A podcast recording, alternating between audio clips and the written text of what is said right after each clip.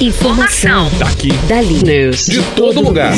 Fique sabendo rapidinho. Dando uma geral. Agora. Agora. Dando mais geral. Brasil ultrapassa a marca de 1,5 milhão de casos de Covid-19. Segundo dados das secretarias estaduais de saúde, o Brasil registrou ontem, quinta-feira, 1 milhão 501 mil casos confirmados de infecção pelo novo coronavírus. Foram 1.277 mortes registradas em 24 horas, o que eleva o número total de óbitos para 61.990. Um estudo da Universidade de Pelotas, divulgado na noite de ontem, aponta que o número de casos de Covid-19 pode ser até seis vezes maior do que indica os dados oficiais do governo. O estudo que foi realizado em 133 cidades brasileiras também revelou que pessoas das classes sociais mais baixas tiveram mais contato com o vírus que as pessoas de classes mais altas.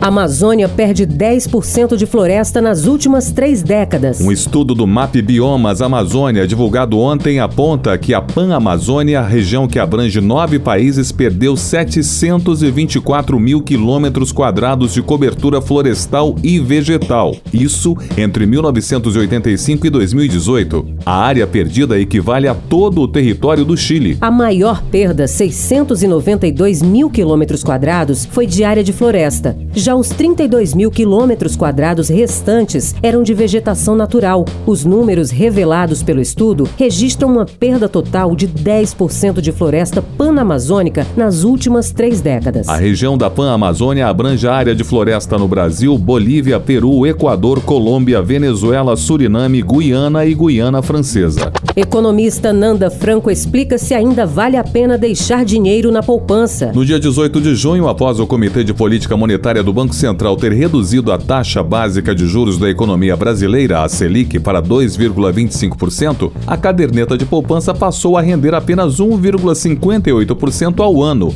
o que corresponde a 0,13% ao mês. Segundo a regra, quando a Selic está abaixo de 8,5%, a correção anual da caderneta de poupança é limitada a um percentual equivalente a 70% dos juros básicos mais a taxa referencial. O repórter Pedro Laventura vai conversar sobre o assunto com Ananda Franco, que é consultora financeira, professora e economista especializada em economia comportamental. Olá, Pedro. Oi, Alexandre. Oi, Kelly. Já estou aqui com a Nanda Franco. Oi, Nanda. Oi, Pedro. Nanda, com essa redução na taxa Selic, que caiu para 2,25% ao ano, o rendimento da poupança também caiu, né? Para apenas 1,57% ao ano, o que corresponde mais ou menos a 0,13% ao mês. Aí eu te pergunto, ainda está valendo a pena deixar nosso dinheiro nessa modalidade de investimento? Bom, a resposta para a poupança, ela fica muito simples se nós utilizarmos, né, o nosso querido IPCA, que é o índice, né, que mede aí a nossa inflação, índice de preço amplo ao consumidor. Então, a, nós tínhamos uma meta de 4% uh, de inflação para o ano de 2020. Porém, com a situação aí da pandemia e de outros ocorridos também, uh, vem, tudo isso vem trazendo uma desaceleração muito forte no nosso cenário econômico. E com isso, uh, o último boletim né, da Focus, é, que foi divulgado, ele apontou aí que a nossa inflação está na casa de 1,6%, né?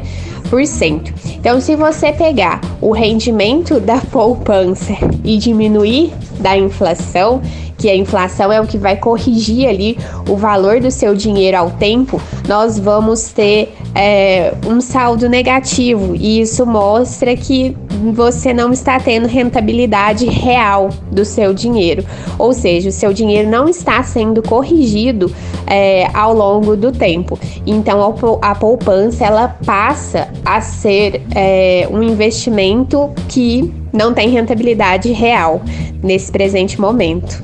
Obrigada, Pedro. Obrigada, Nanda. E a Nanda Franco, durante todo o mês de julho, nas sextas-feiras, vai falar sobre economia aqui no Dando Uma Geral. Para mais dicas sobre esse assunto, você também pode segui-la no Instagram, que é o arroba Nanda Franco Mãe Rica. Até mais! Eu sou Kelly Gomes. Eu sou Alexandre Ricarte. Jornalismo Pedro Laventura. Informação. Daqui. Dali. News. De todo lugar. Fique sabendo rapidinho. Dando uma geral.